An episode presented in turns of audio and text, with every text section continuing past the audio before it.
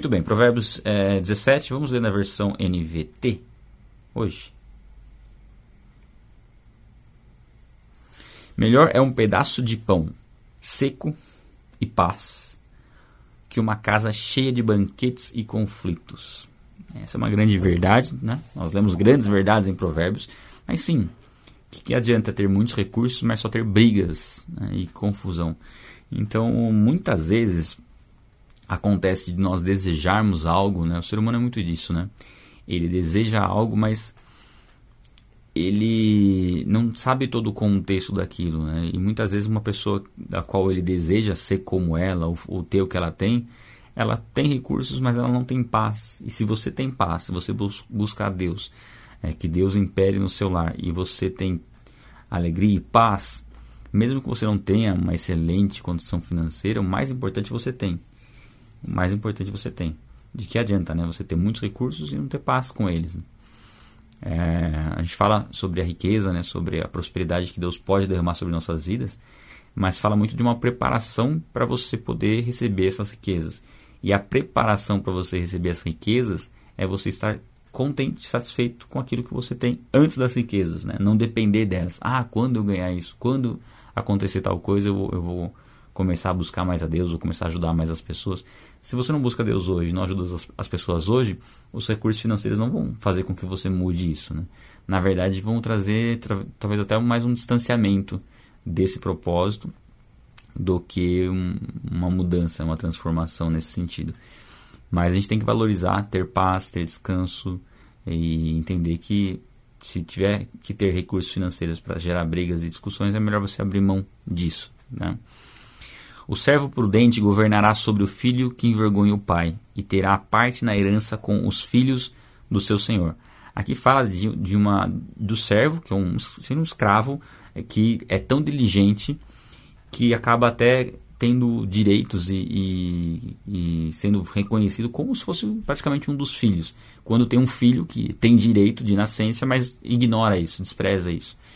E nós, antes de Cristo, éramos escravos do pecado. Uma vez que nós passamos a obedecer a Cristo, cremos na sua morte em nosso favor e ressurreição dentre os mortos, nós nascemos de novo e nos tornamos filhos. Somos adotados por Deus como filhos e passamos a ser herdeiros. Quando muitas pessoas rejeitam a Cristo. A, Bíblia até fala num contexto, né, se a gente for pegar num contexto, ela, ela trata, né, traz essa visão de que os judeus são povo de Deus, mas os judeus rejeitaram a Cristo, né? Veio para os seus, mas os seus não o receberam. Contudo, aos que o receberam, deu-lhes o direito de se, tornarem filhos de Deus. Então é uma tipificação nesse sentido de alguém que tinha por descendência todas as bênçãos, mas rejeitou aquilo é um pouco do filho pródigo, talvez, né? aquele que, na verdade, o filho pródigo é um pouco diferente, porque ele pede a sua herança e seria, seria na verdade, não, não filho pródigo, mas Esaú, que tinha primogenitura, é parecido, não que ele deixe de ser filho, Esaú não deixou de ser filho, mas ele tinha direito da primogenitura como filho mais velho, e ele abre mão daquela primogenitura, né, porque estava com fome, porque queria comer um prato de lentilha. Eu nem gosto de lentilha. eu não teria tido problema nesse sentido. Mas acho que a Bíblia fala que ele estava com fome a ponto de, de morrer, né? Mas abriu mão da sua primogenitura. E nós, uma vez que estamos em Cristo, não podemos abrir mão disso. Né? Não podemos abrir mão de servi-lo como filhos, como é, com dedicação, como ser. Com, olha que interessante. A o nosso serviço a Deus, a nossa dedicação tem que ser como servo, como escravo, escravo da justiça. Nós éramos escravos do pecado, agora somos escravos da justiça. Essa deve ser a nossa postura para fazer né, as boas obras. Mas devemos ter consciência de que somos filhos, né, de que podemos nos achegar a Deus como Pai, uma vez que nós estamos em Cristo. Tá? Isso é muito importante. E não desprezar aquilo que Deus tem nos dado de forma alguma. Tá? Você percebe que os dois versículos assim, já falam um pouco sobre isso, né, sobre valorizar o que a gente tem, estar tá contente com o que a gente tem é que é diferente de não querer prosperar, tá? Não é isso, não é você ficar, não, tá bom do jeito que tá. Não. É você estar feliz com o que tem, mas se Deus tiver mais para derramar sobre sua vida, você estar disposto a receber e assumir a responsabilidade que aquilo vai implicar, né? O fogo prova a pureza do, da prata e do ouro, mas o Senhor prova o coração. Aqui a, a prata e o a prata e o, e o ouro são provados é, para ver se são puros, né? Então o, o, o, ouro é submetido ao fogo, a prata é submetido a um, a um, a um recipiente ali também que vai provar sua pureza. E nós somos provados através das aflições, das dificuldades e das tribulações que nós passamos. Por isso que lá em Tiago fala que a tribulação ela produz perseverança, né? Para a gente perseverar, para sermos maduros e íntegros, sem nos faltar, é, não nos faltar coisa alguma. E aqui, a questão aqui é que o nosso coração, ele é, se nós não buscarmos, entregarmos totalmente nosso coração a Deus, ele vai naturalmente nos enganar, né? naturalmente nos conduzir para longe de Deus. Então, nosso foco, nosso objetivo é entender o porquê nós estamos passando por determinadas situações, saber que é por um propósito maior. E assim, essa aprovação do coração, né? Deus prova o coração. Eu entendo ela não no sentido de que Deus quer saber o que há no seu coração, porque não faria muito sentido para um Deus onisciente. Um Deus onisciente já sabe o que, tem, o que há no seu coração. Mas a aprovação do coração vem como uma confirmação para nós mesmos. Você, quando você passa por uma prova, você percebe se você está firme com Deus ou não, o quanto você precisa se alinhar para estar tá, né, caminhando com Ele. Então, creio que a aprovação vem para que nós mesmos possamos compreender né, se nós estamos firmes na fé. A pessoa má gosta de ouvir, ma gosta de ouvir maldades, o mentiroso dá atenção a palavras destrutivas.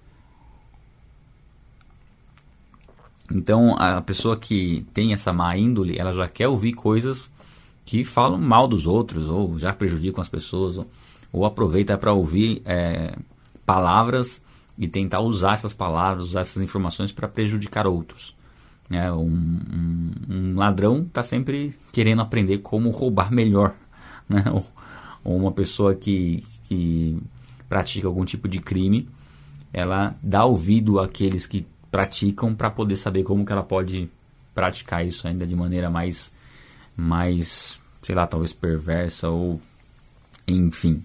Né? Então, quem busca esse tipo de, de conversa, né, esse tipo de informação com o propósito de enganar os outros, mostra que realmente já está envolvido pelo mal e não consegue discernir e, ignora completamente o, o que é a sabedoria. Né? Tem um aqui que vai falar bem, bem direcionado nesse sentido, que o tolo nem que o tolo tivesse dinheiro, ele, assim, nem que a sabedoria pudesse ser comprado por dinheiro e o tolo tivesse dinheiro, ele compraria a sabedoria. Né? Quem zomba do pobre insulta seu Criador. Quem se alegra com a desgraça alheia será castigado. Esse é um versículo bem forte e ele mostra como nós somos indesculpáveis por zombar das pessoas. Né? A gente tem o famoso bullying. Né? É, infelizmente, eu era, umas, eu era uma das pessoas que praticava bullying. Eu creio que na, na minha infância, infância mais adolescência, né? sofri bastante bullying e, como uma, uma forma de retribuição, praticava bullying. E assim, é, quando a gente começa a perceber o quanto isso desagrada a Deus, porque quando você escarnece uma pessoa por conta, sei lá, da, da forma física dela, ou da forma como ela faz as coisas, ou como ela pensa, você está escarnecendo do próprio Deus, né? Porque essa pessoa foi criada à imagem e semelhança dele e o Espírito Santo é, pode habitar sobre essa pessoa, né? Uma vez que ela entregue sua vida a Jesus Cristo. É um filho de Deus que pode sim vir a ser filho, vir a, a se converter. Né? A gente não, não, sabe a realidade de cada pessoa, se todo mundo já está, já está entregue a Cristo ou não. Mas independente da pessoa ter nascido de novo ou não, ela foi criada por Deus. E zombar de uma pessoa por conta de qualquer motivo que seja, né? zombaria, ela é zombar do próprio Deus. Né? Então nós temos que ter um cuidado muito grande nesse sentido. E com certeza me arrependo muito, né? Isso foi algo quando eu conheci a Cristo, foi uma das coisas que eu falei, Deus, eu preciso quando tiver a oportunidade de encontrar pessoas que tive algum tipo de situação ou que zombaram de mim ou que, que eu zombei delas, é, de se acertar, né? De pedir perdão, liberar perdão também, porque isso é, é o nosso dever reconhecer cada pessoa como um, alguém criado por Deus, amado por Deus e que não há diferença entre nós e eles, né, essas pessoas, qualquer pessoa que seja. Nós somos todos iguais aos olhos de Deus, não somos superiores a ninguém e quem vive nessa prática não mostra, não mostra que não há, não há temor a Deus e não há nenhum tipo de sabedoria em ficar zombando dos, do próximo, né? Enfim. E nem se alegrar com a desgraça. Ó, essa parte do versículo aqui, é, deixa eu ver outras versões, mas acho que a maioria fala isso também. Se alegra com a desgraça não ficar sem castigo. É. Não, ó, evite isso, porque às vezes a tendência nossa é ter uma pessoa que a gente não gosta muito, não vai muito com a cara dela, e quando a pessoa toma algum prejuízo ou sofre alguma coisa, nós nos alegrarmos. E isso é um grande problema, se alegrar com a desgraça do outro. Né? Nós temos que alegrar quando a justiça é aplicada. Então, tá, ok, se tem uma pessoa que é um, um ladrão, um assassino, e foi preso. Isso deve trazer alegria, porque a justiça foi, foi feita. Mas não se alegrar da desgraça em si, né? porque simplesmente porque você não gosta de uma pessoa e ela se deu mal. Os netos são a coroa de honra para os idosos. Os pais são orgulho de seus filhos. Aqui fala de uma de uma bênção, né, que é ver os filhos dos filhos. Né? E a gente na cultura judaica isso é algo como, algo muito importante, né, muito valorizado, né, a, a família, né, e a, a procriação. Né? É um dos mandamentos lá, rede é, id não, id é, id é um mandamento, né? Id pregar o evangelho por todas as nações é uma forma de, de, de gerar filhos espirituais. Mas é, em Gênesis, né? Crescei-vos e crescei multiplicai-vos. Né? Foi uma forma como Deus estabeleceu para que o homem se multiplicasse por toda a terra. E é uma alegria muito grande e uma benção muito grande poder ter netos, né? Eu ainda não sou avô e vou demorar um bom tempo ainda. Mas é interessante você poder ter esse, essa possibilidade e poder educar os seus filhos e ver os seus filhos educando os seus netos, enfim. E diz aqui que o, os pais são o orgulho dos filhos. E, e, de fato, né? Os pais, eles têm um papel que é o papel mais importante na educação da criança, né? Na formação do caráter da criança. São os principais responsáveis. Então, todos os pais têm essa responsabilidade dada por Deus de educar os filhos no caminho que eles devem seguir. Essa é uma responsabilidade dos, dos pais e os filhos têm o privilégio, né? De poder ter pais que os guiem nesses, nesses caminhos. Né? Infelizmente, muitos, muitos de nós não tivemos essa oportunidade, né? Temos pais nos guiando no caminho de Deus.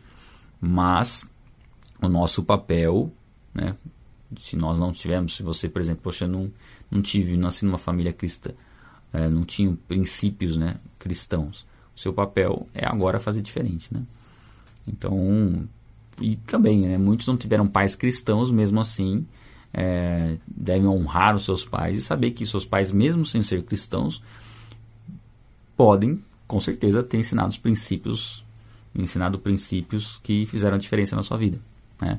Uh, os meus pais não eram cristãos evangélicos, mas eu, assim, é, aprendi coisas que foram essenciais na minha vida como a honestidade, né, a verdade, o auxílio ao, ao próximo. Né?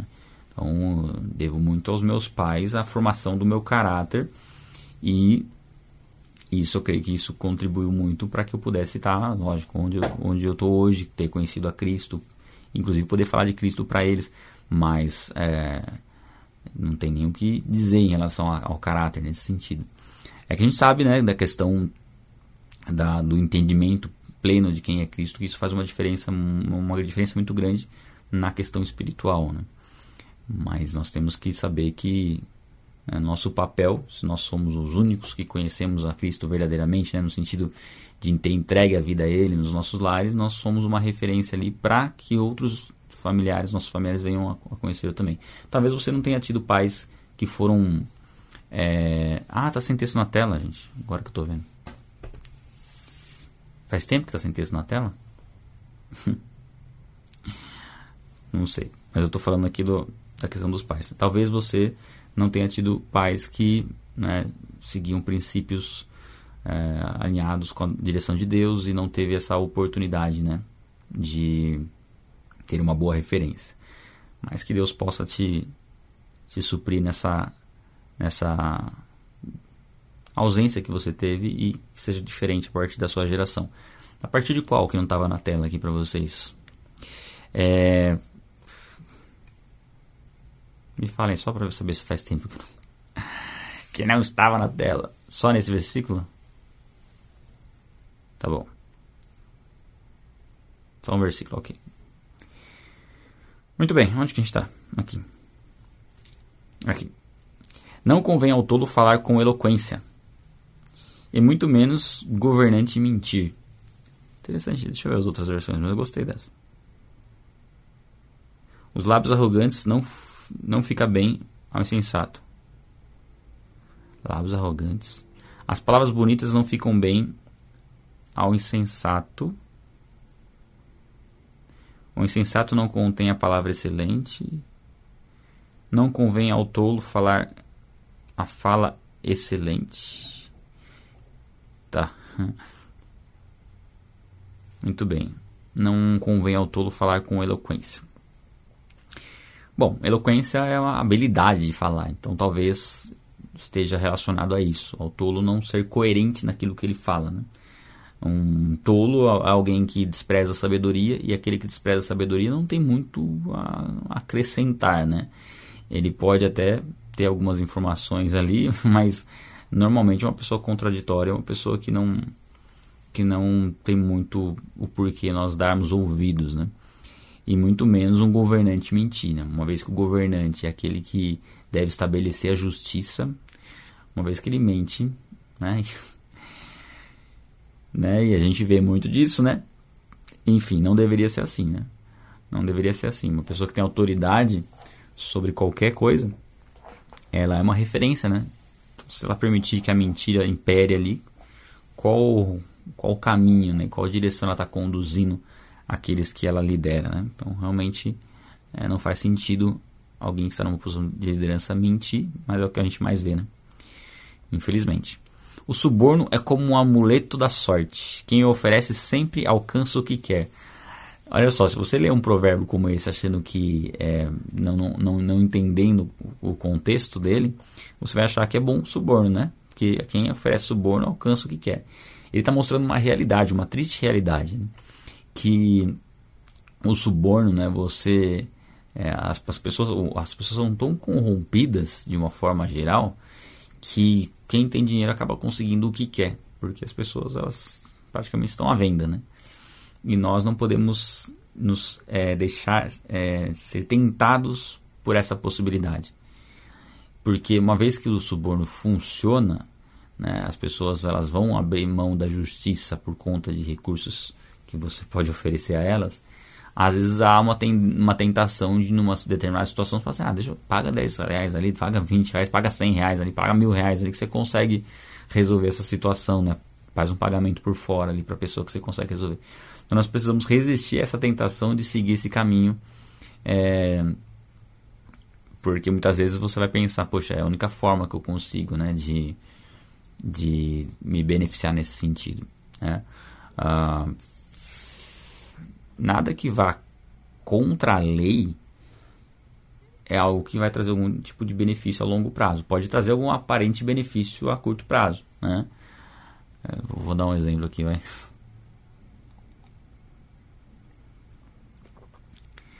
Por exemplo, algumas pessoas têm o desejo de morar em outro país. E existem formas ilegais de você conseguir permanecer nesse país. Faz sentido? Não faz sentido. Ah, é o propósito de Deus eu, eu, eu morar nesse país aí. Tá, você vai ficar ilegal lá, né? Não faz muito sentido para mim faz sentido que se fosse um propósito de Deus, ele preparar a, situa a situação para que você fosse de maneira legal, não ficar naquele país é, assim, é, fora da lei, né?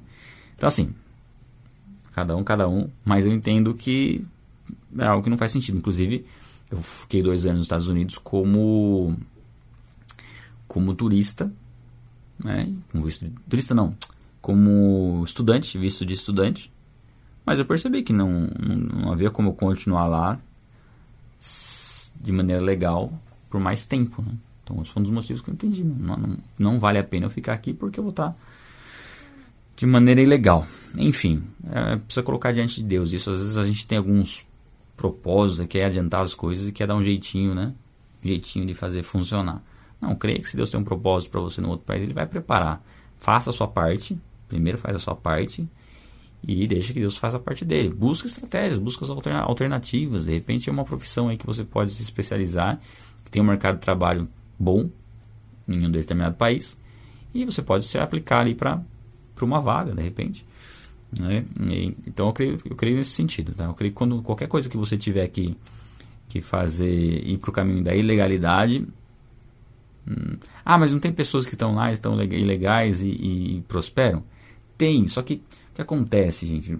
É, é difícil você saber, você julgar nesse sentido, mas a gente sabe que sempre essa ilegalidade vai gerar algum tipo de problema. A pessoa pode estar tá lá, pode ter ido legal. Ah, a pessoa foi legal e agora ela conseguiu lá uma forma de ficar legal. Ok, ok. Ah, tudo bem, agora tá, agora tá tudo certo. Mas e, e todo esse processo? O que, que, que, gerou né, em todo esse processo? Como a pessoa, nesse processo, nesse tempo, antes de ficar legal, o que, que, como que era o relacionamento da pessoa com Deus verdadeiramente, né? E quais são as consequências, né, de ter começado algo de forma ilegal? Né? Deus pode abençoar, pode prosperar, pode, gente, mas eles saibam que o pecado e o que é errado sempre vai gerar algum tipo de consequência. Não tem como a gente falar, não, vou fazer isso aqui por um tempo que é errado, mas depois eu faço certo.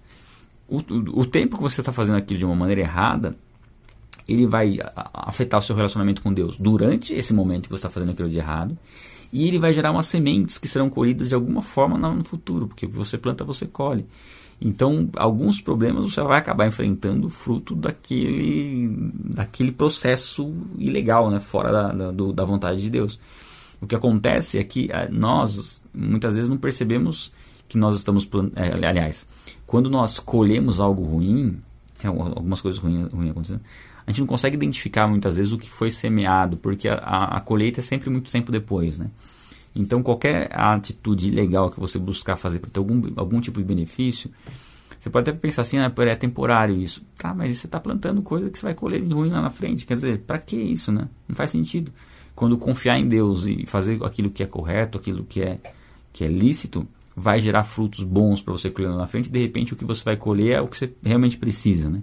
Então, né, colocar isso diante de Deus, que muitas pessoas às vezes acabam atropelando isso e achando que não tem problema.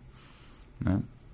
Nós estamos abrindo mão da verdade se a gente né, recorrer ao que é ilegal. Tudo isso porque a gente está falando de suborno aqui. Quem perdoa a ofensa mostra amor, mas quem insiste nela separa amigos. Aqui fala sobre perdão. Vou grifar aqui. Né?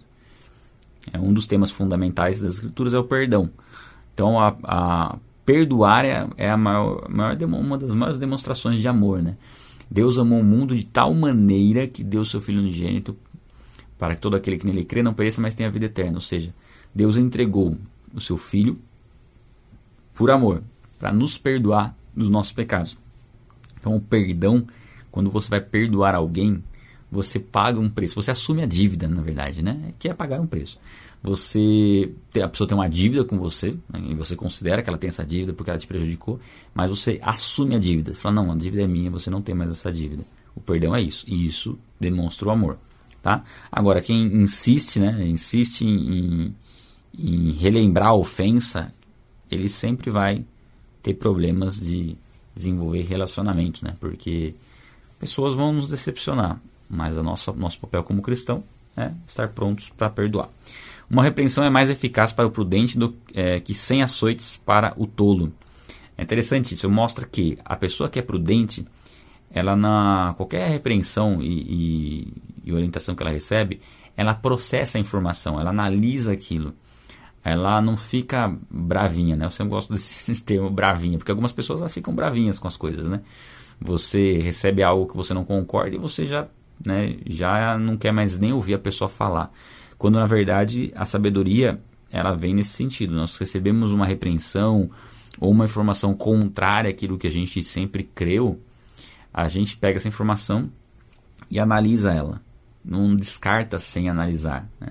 Agora, o tolo, ele não vai, ele não vai nem, nem passar pela cabeça dele que aquela informação pode ser correta e que ele está errado. Ele sempre acha que ele está certo. Então, por mais que ele, né, aqui fala dessa questão, né, que uma repreensão às vezes é suficiente para um, uma pessoa sábia e o tolo ele pode apanhar que ele não, não aprende. Pode, pode ser açoitado que ele não vai, não vai cair a ficha dele, né? porque não busca pela sabedoria. A pessoa má sempre procura razão para se rebelar. Por isso, será severamente castigada. Né? Sempre vai procurar uma forma de discordar de algo e de se opor a algo. Não importa se aquilo é correto ou não. Importa o que ela pensa. E esse é um grande perigo. Né? A verdade ela é absoluta e nós não podemos ir contra a verdade. Não há nada a fazer contra a verdade. O nosso papel é buscar a verdade, né? conhecer a verdade. Agora, se a gente tem uma opinião e, e, a gente fica insistindo nessa opinião e não quer ouvir ninguém e colocamos essa opinião como algo, uma verdade universal, é muito complicado, porque a tendência é você sempre buscar algo para discordar daquele que discorda de você, né? sendo que muitas vezes a pessoa pode ter uma informação ali que você desconhece, né? Pode te acrescentar algo. Mas aqui ele fala também muito da, da, da rebelião, né? Deixa eu ver outras versões só para para ver o que está. O homem mau só pende para a rebeldia. Ah, o rebelde só procura fazer o mal. É, rebeldia, rebelião é um negócio bem complicado, né? Nós sabemos a rebelião, né? De, de Lúcifer, que se tornou Satanás. A rebelião de um anjo que queria ser como Deus. E a rebelião é você não submeter a uma autoridade e agir contra ela, né? É, e influenciar pessoas a, a, agir contra ela. Então, rebelião é algo extremamente maligno. Nós temos que ter um cuidado muito grande nesse sentido. Não se rebele contra seus pais, não se rebele contra seus, seus líderes espirituais. Tenha sabedoria de que se você não concorda com algo, conversar, expor seu ponto de vista, ouvir o ponto de vista. Né? Muitas vezes você está numa igreja, ou sei lá, é, vamos colocar como, como uma igreja, e você não está concordando com o ensinamento. Você está ouvindo e não está concordando. Precisa primeiro ver se a sua discordância é bíblica, né? Ou se você não concorda porque você não está gostando. Se a sua discordância é bíblica, você está ouvindo algo que está percebendo que não é bíblico. Qual que é a postura? A postura não é você sair é, falando mal do seu líder, do seu pastor e né, inflamando as pessoas em relação àquilo que está sendo dito. É você buscar o seu líder, seu pastor, e conversar sobre o assunto que você não está concordando. E pedir um ponto de vista dele. Qual que é o ponto de vista dele? Você expõe o seu ponto de vista. Ele vai falar o ponto de vista dele. E talvez ele não concorde com você. Talvez ele dê ouvidos a você. Talvez não. Talvez na hora não dê ouvidos, mas depois ele dê. Né? E depois ele vai refletir e ver que você tem razão. Então o diálogo ali vai fazer a diferença. Agora, se de repente você percebeu que ele não, não, não vê como você, não enxerga como você enxerga, e você tem convicção de que o seu entendimento é um entendimento bíblico, o seu papel agora é conversar com ele e falar: oh, eu queria né, ir para uma outra igreja, queria que você me abençoasse para ir para uma outra igreja, né, onde eu possa estar alinhado nessa questão que eu entendo ser fundamental. De repente é uma coisa que nem é fundamental, não faz muito sentido. Né? Eu, a minha, minha direção para uma mudança de igreja é quando você discorda de um tema fundamental. Que aí talvez seja até uma seita. dependendo né, do, do, de qual que é esse assunto fundamental. Mas se aquilo para você é essencial, às vezes nem é uma questão de heresia, tá? Às vezes é uma questão de uma, linha de pensamento diferente. Mas para você aquilo é fundamental, de repente, sei lá, você é, pensar aqui, deixa eu pensar alguma coisa, né? pensar antes de falar, né?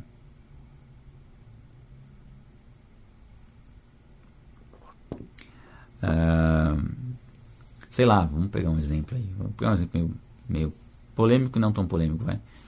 Algumas igrejas, por exemplo, você para participar de um de um ministério, você precisa ser batizado, um exemplo. Participar para você ser batizado para você servir. E vamos supor que você não concorde com isso. Eu não entendo muito bem porque você não concorda com isso, mas tudo bem. Vamos supor que você não concorde com isso e você fala, não, eu entendo que eu posso servir a Deus mesmo antes do meu batismo e tal. E você quer uma outra igreja que você possa servir a Deus antes do seu batismo. Mais uma vez, não entendo por que você pensaria isso, mas vamos imaginar hipoteticamente que você pense isso e você pode conversar com o seu pastor e né, ir para uma outra igreja que não, não tenha. Mas esse não é um exemplo muito bom porque eu não vejo motivo para a pessoa não ir para o batismo, tá?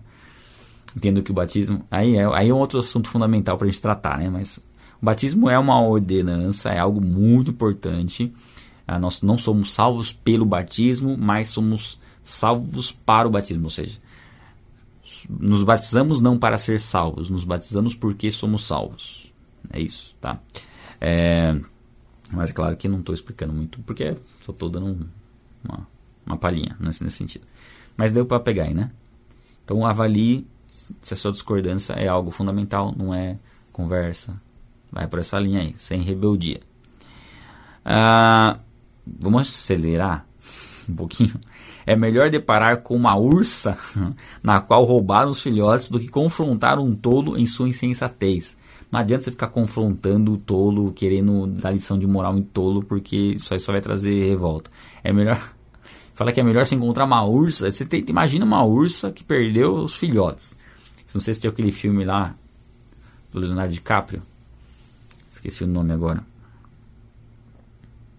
Nossa, tá na, tá na ponta da língua o nome. Que um urso.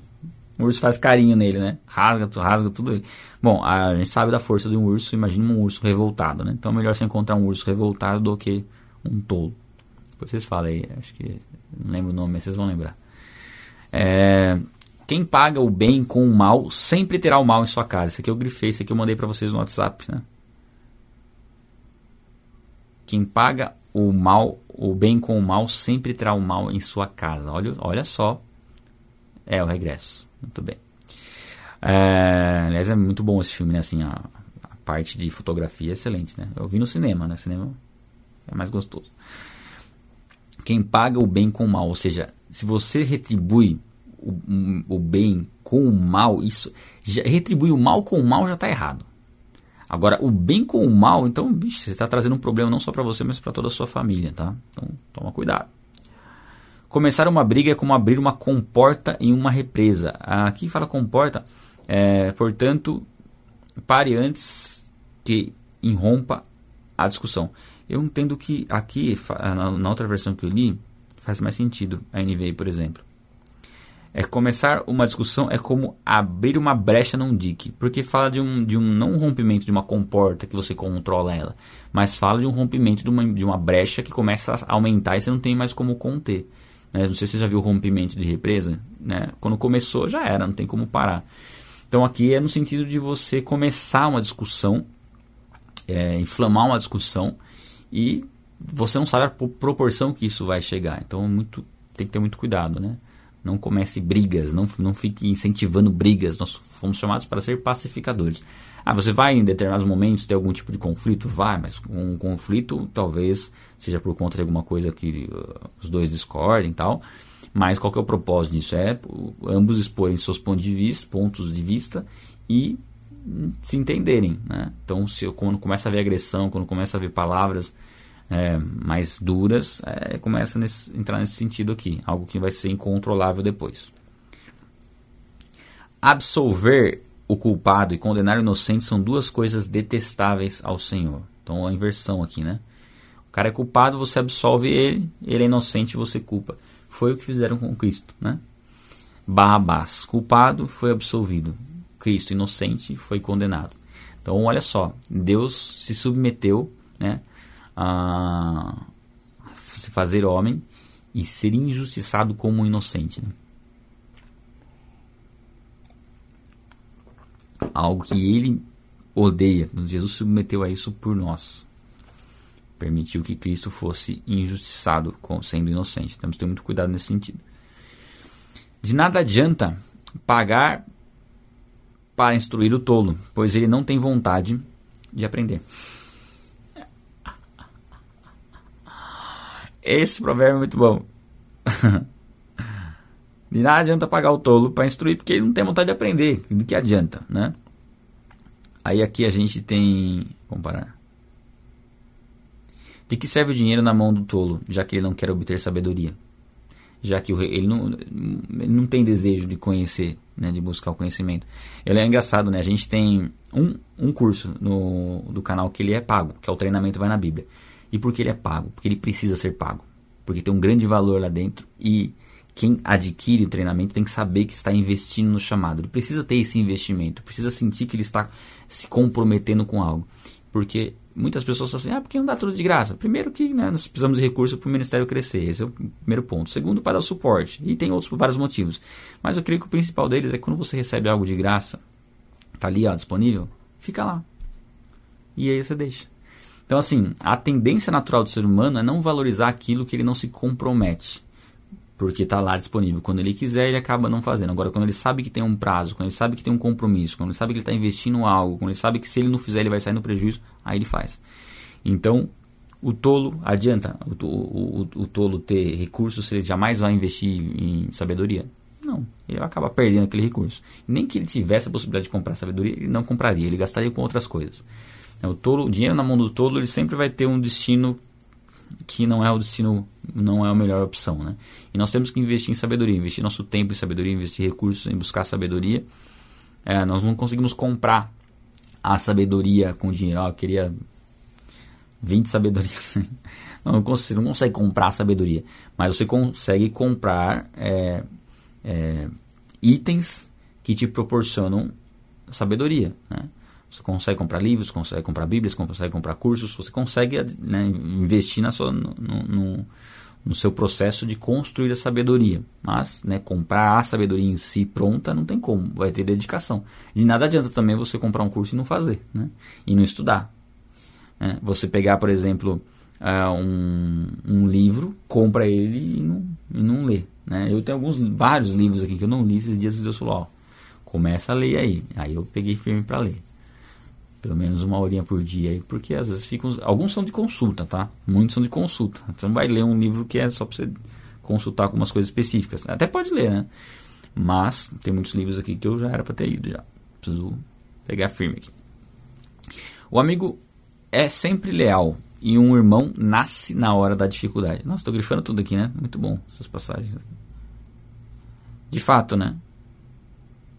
Amizades elas precisam ser valorizadas, né? principalmente aquelas que não têm, é, aquelas são construídas em Cristo, são construídas com a base na verdade e com a base num relacionamento sincero, né? Tenho grandes amigos, eu posso dizer que eu tenho grandes amigos, não só na igreja, como amigos ao longo da vida, né? De, de da minha infância, enfim, isso é muito bom, que a gente já, já se prova, já, na verdade amigos que já se provaram amigos em momentos de dificuldade. Isso é muito, muito verdadeiro, né? E se torna praticamente irmãos. É falta de juízo dar garantia pela dívida de alguém ou aceitar ser fiador de um amigo.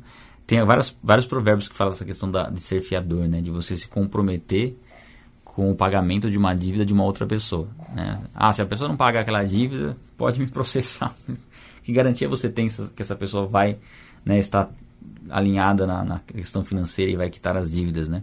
Talvez um, um parente, um filho, um irmão, aí seja um pouco diferente. Mesmo assim, você sabe que você corre o risco de ter um grande prejuízo aqui, né? E de, de entender que se, se você, você, não pode colocar sua família em risco. Porque muitas vezes se colocar como fiador né, de um irmão, é, sem a sua esposa né, concordar com isso, e o seu irmão não conseguir pagar, pode gerar um grande problema na sua família, né? no seu relacionamento. Então tem que tomar muito cuidado. Ser bem prudente nesse sentido. Ah, vai emprestar um dinheiro para alguém, mas tenha ciência de que se você, se for necessário, você assume o prejuízo. Se você estiver disposto a assumir o prejuízo, se a pessoa não pagar, é tudo bem, né?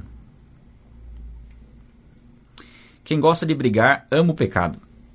Quem confia em muralhas procura a própria ruína tá vendo o que significa isso, confiar em muralhas? Tá, fala de orgulho, né? de você ser, a, se sentir superior aos outros. E fala de briga, né? daquele que sempre está querendo contenda e talvez por conta de, até desse orgulho, né? de se achar superior aos outros e não aceitar nenhum tipo de, de confronto, nenhum tipo de. Ah, é a pessoa que não, não entendeu o dar a segunda face, né? não entendeu que muitas vezes é, é, preferível sair no prejuízo do que ficar brigando, ficar né, entrando em contenda. Assumir o prejuízo e, e saber que a recompensa vem por parte de Deus. às vezes você fica se desgastando aí tentando é, recuperar algo que já foi, né? Então, que Deus quer que você comece deixe isso de lado e busque algo novo, né? Então, não adianta a gente querer ficar brigando, ficar entrando em contenda por motivo algum, na verdade, né? Nós temos que ter um, uma postura firme em relação àquilo que nós cremos, é, jamais abrir mão da nossa fé, jamais abrir mão da verdade, mas saber que eventualmente nós seremos prejudicados, né? E, e você pode buscar aquilo que está de acordo com a lei, né? Que você tem direito, mas sempre tomar um cuidado muito grande para não se prender muito a isso, sabe? A exigir cada centavo daquilo que você foi prejudicado. Muitas vezes a melhor, a melhor atitude é abrir mão. E a sabedoria vai te dar o bom senso em relação a isso. Né? Por isso que a gente está falando de sabedoria, né? Se você está acompanhando as leituras, você percebe que tem muito ensinamento é, profundo, né? Que se a gente aplicar, a gente vai ter é, sabedoria para agir em todas as circunstâncias, né? Tendo bom senso. O Rodrigo perguntou onde vejo os temas fundamentais. Nós colocamos no comentário do vídeo, mais ou menos uma hora depois que o vídeo está no ar, porque eu coloco isso depois. É só você revisitar o vídeo e dar uma olhada nos comentários. Eu coloco os temas fundamentais ali que, que é, são trabalhados de uma forma geral no capítulo, tá?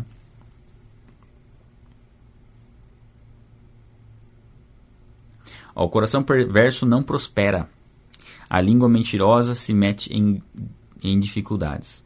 Então, primeiro, é, coração perverso, coração maldoso, coração sem compaixão, sem amor, isso não vai prosperar. É, pode ter recursos financeiros sem ser próspero. Uma pessoa pode ter muita riqueza financeira e não ser próspera. Né? Igual a gente leu um pouquinho antes aí. Que adianta ter riqueza e só briga, né? Então não é uma pessoa próspera verdadeiramente. A pessoa próspera é uma pessoa que desfruta. Desfruta dos recursos e transborda sobre a vida de outras pessoas. E aqui fala, né? O perverso não vai prosperar. E língua mentirosa sempre vai se manter em dificuldades. Sempre. A pessoa que mente, ela sempre vai estar tá tendo que correr atrás do rabo. Ela sempre vai ter, ter que estar tá lembrando o que, que ela falou para dar continuidade na mentira dela. E uma vez que a mentira é descoberta, ela perde, perde a credibilidade. E aí ela perde a credibilidade. E para recuperar a credibilidade é algo difícil demais. Difícil demais. Então, né, toma cuidado aí com a língua mentirosa. O filho tolo causa tristeza ao pai, e não há alegria para o pai de um rebelde. Olha só, de novo. Né? Ah, aqui fala a questão da rebelião, como ela é complicada, não tem alegria nenhuma. Né? É algo acho que extremamente frustrante, né? A rebeldia de um filho com o pai. E nós nos rebelamos contra Deus, né? Todos nós decidimos seguir o nosso próprio caminho e Deus fez cair sobre Jesus a iniquidade de todos nós, aqui diz lá em Isaías, né? Nós nos rebelamos. Mas glória a Deus que nos achegamos novamente a Ele, né? É o filho pródigo. O filho pródigo é um, é um pouquinho de, de rebelião né? nesse sentido, né? Que decidiu pegar sua herança e, gastar do jeito que ele queria. É uma rebelião. Uma rebelião. A Luana está perguntando os temas fundamentais. Eu comentei com vocês os temas fundamentais. Eu preparei um conteúdo dos temas fundamentais. E porque assim, o que acontece? Os temas a gente tem no canal. Você pode ir no, no YouTube, youtube.com/barra vai na Bíblia, nosso canal. Os primeiros vídeos que você vai ver, como Deus é, Jesus Cristo é Deus, são temas fundamentais. E eu creio que o vídeo já vai dar um, um entendimento legal para vocês. Mas é, é, o que eu falei, eu, eu fiquei um ano e meio preparando um conteúdo, me aprofundando nesses temas fundamentais. Mas depois eu vou falar mais para vocês, né? Futuramente a gente vai abrir novas turmas do treinamento e eu, e eu vou dar essa oportunidade de você fazer com a gente os temas fundamentais de maneira profunda, né? estudar eles de maneira profunda. Mas você pode já ir conhecendo eles através dos vídeos do canal. Tá? E também, de, de qualquer forma, é, a gente está falando um pouco sobre os temas fundamentais. É claro que a gente fala um pouquinho só sobre cada um deles, senão a gente não sai daqui. a gente tem que falar um pouquinho sobre eles. É, o coração alegre é um bom remédio, mas o espírito abatido consome as forças. Então aqui fala do, da alegria, né? Ah, aliás, olha, como você linka os temas fundamentais. Aqui fala sobre um dos aspectos do fruto do Espírito que é a alegria. Né? Então, qual seria o tema fundamental aqui? Seria fruto do Espírito, né? E fala do coração alegre. A alegria do nosso coração tem que estar com base na palavra, tem que estar com base na nossa convicção de quem nós somos em Deus, com base em que, na verdade, se nós morrermos hoje, nós estamos salvos. Com, o coração se alegra pela salvação. E isso é um ótimo remédio para tudo, né? Se você todos os dias acordar e refletir que você tem a salvação eterna, isso tem que trazer uma alegria, independente das circunstâncias, né? Agora, se você se abater, isso vai te enfraquecer para fazer o que precisa ser feito. Então, é tomar muito cuidado nesse sentido. Eu creio que essa leitura bíblica nos fortalece, né? é, para estarmos animados, estarmos alegres e isso vai nos ajudar inclusive na saúde física. O perverso recebe suborno em segredo para desviar o rumo da justiça. Aqui, aqui um provérbio que está contando uma realidade também. Porque a gente falou, né? Para não, não subornar, né? resistir a essa tentação de tentar um benefício por conta do que nós podemos pagar. E o contrário também, não receber suborno, né? Saber que nós temos que ser é, corretos e íntegros em relação a, a, tudo. Então não beneficiar pessoas porque ela está te pagando por fora ali, né? Enfim. Tem que tomar cuidado. O, sensato mantém os olhos fixos na sabedoria, mas os olhos do tolo vagueiam até os confins da terra.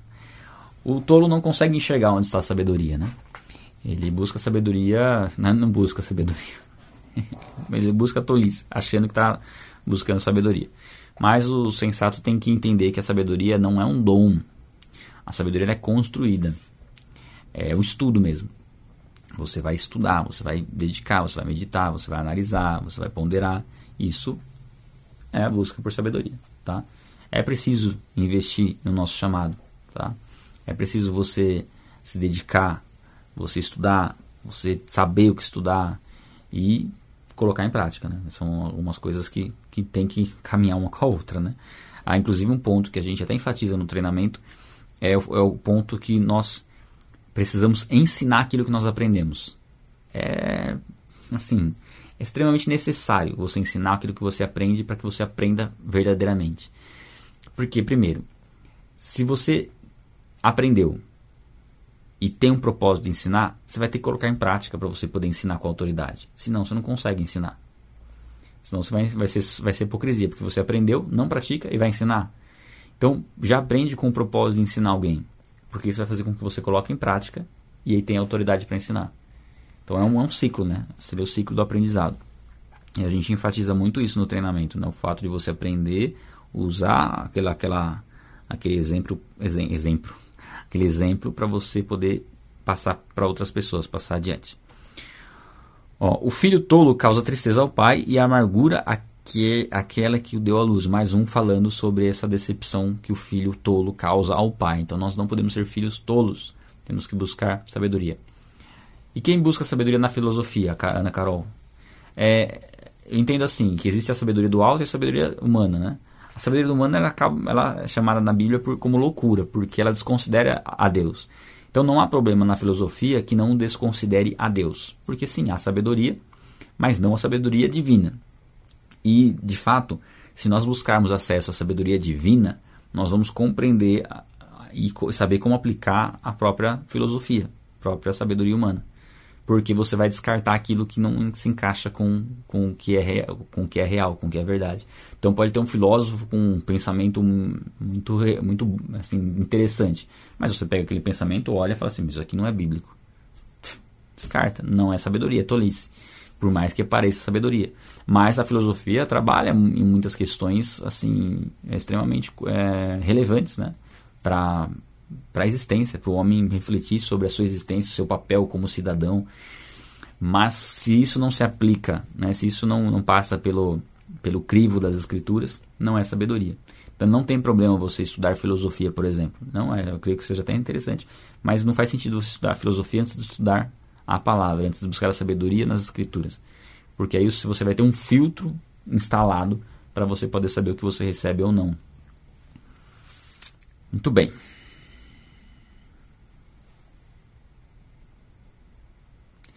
É errado castigar os justos por serem bons e açoitar os, os líderes os líderes por serem honestos. Tá? É, acho que é um dos provérbios mais óbvios, óbvios, óbvios que eu, que eu li. É esse.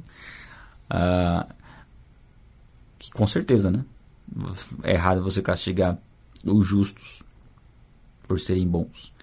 Mas isso aqui mostra que como é incoerente algumas pessoas fazerem isso ainda, né? Tipo, tá, Vou deixar tá deixando bem claro isso aqui, ó. Porque, né, se você for ver, não tem muito como você falar assim, poxa, isso aqui eu já, já sabia isso, né? Já tinha noção disso. Isso é algo que Deus gravou no nosso coração. Interessante isso, né?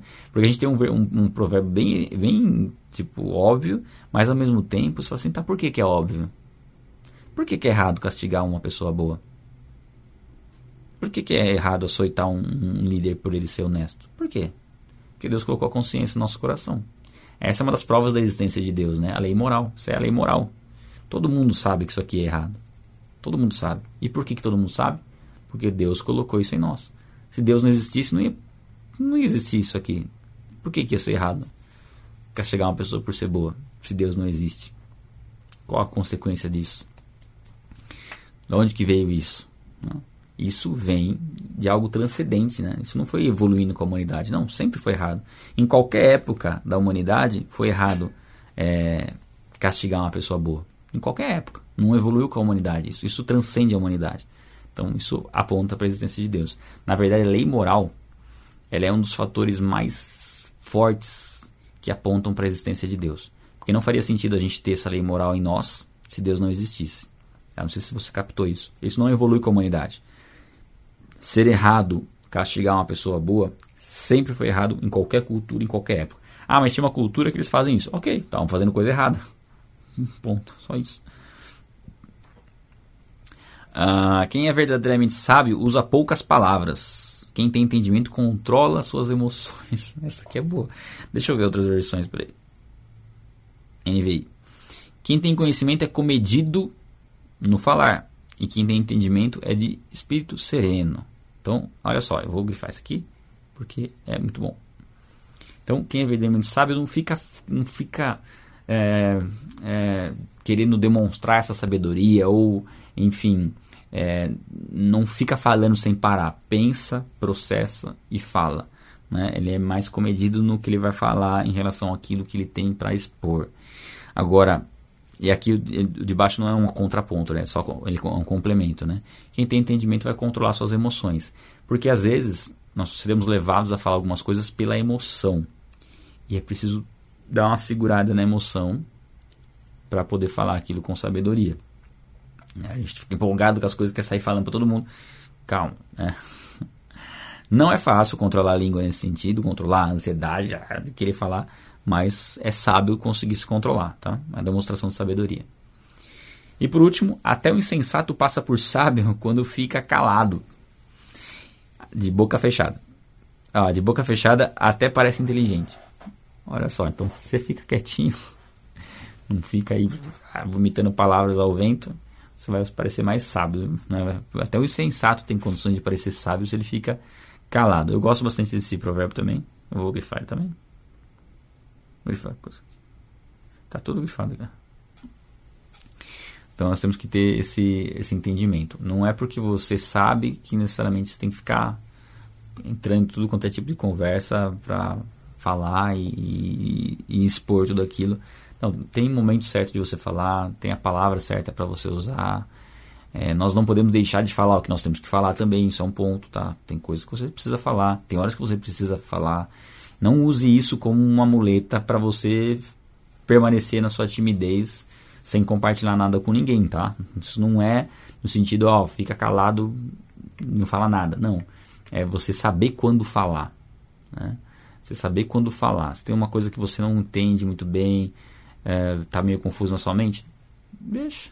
Fica ouvindo só. Olha que aquilo estiver mais claro na sua mente, aí você fala. Então essa faz parte da sabedoria. Ó, o Rodrigo colocou em boca fechada, não entra mosca. Então tem momentos que é ficar quietinho, espera, processa a informação ali, depois você você fala.